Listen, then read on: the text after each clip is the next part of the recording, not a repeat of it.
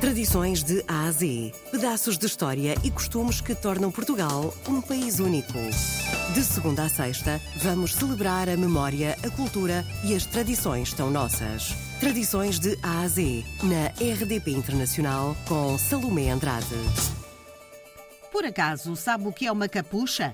Não sabe? Então já a seguir vai ficar a saber tudo nas tradições de A a Z. As Capuchinhas é, é, é, um grupo de mulheres, que, uma cooperativa, que fazemos vestuário moderno com, com os produtos na, naturais, a lã, a linho e o burel.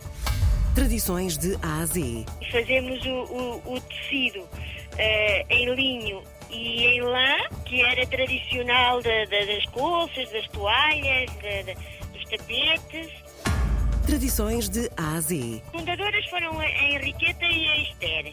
Pronto, criaram a, a marca Capuchinhas.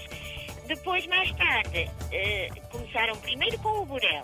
Depois, mais tarde, viram que também começaram a fazer assim coletes de linho e, e camisas de linho, de lençóis antigos que existiam e convidaram pessoas aqui da aldeia que, que eram tecedeiras e, e, e, a minha mãe também trabalhou aqui. Aprendemos a fazer a tecelagem com, com essas pessoas. Tradições de Ásia. Temos uh, três tiares e temos um pequenino que serve para mostrar como se faz.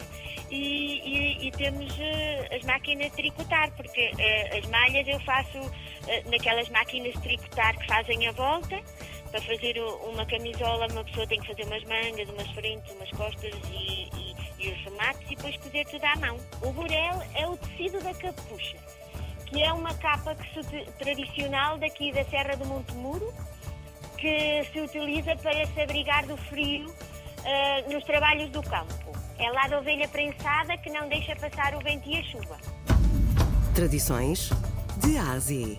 A gente faz casacos, tanto de burel como de tecelagem de lã no inverno. E depois fazemos malhas, também temos camisolas, cascóis, temos saias de tecelagem e depois eh, na coleção de verão tecemos o linho, também fazemos casacos, túnicas. Tradições de A a Z. Já vendemos também para o estrangeiro algumas coisas, vendemos mais a nível nacional. Engrácia Félix Duarte é uma das quatro mulheres a que se encontram na aldeia de Campo Bem Feito. Faz peças delicadas como só o linho pode ser e robustas como só o burel se pode sentir. É mais uma tradição bem portuguesa.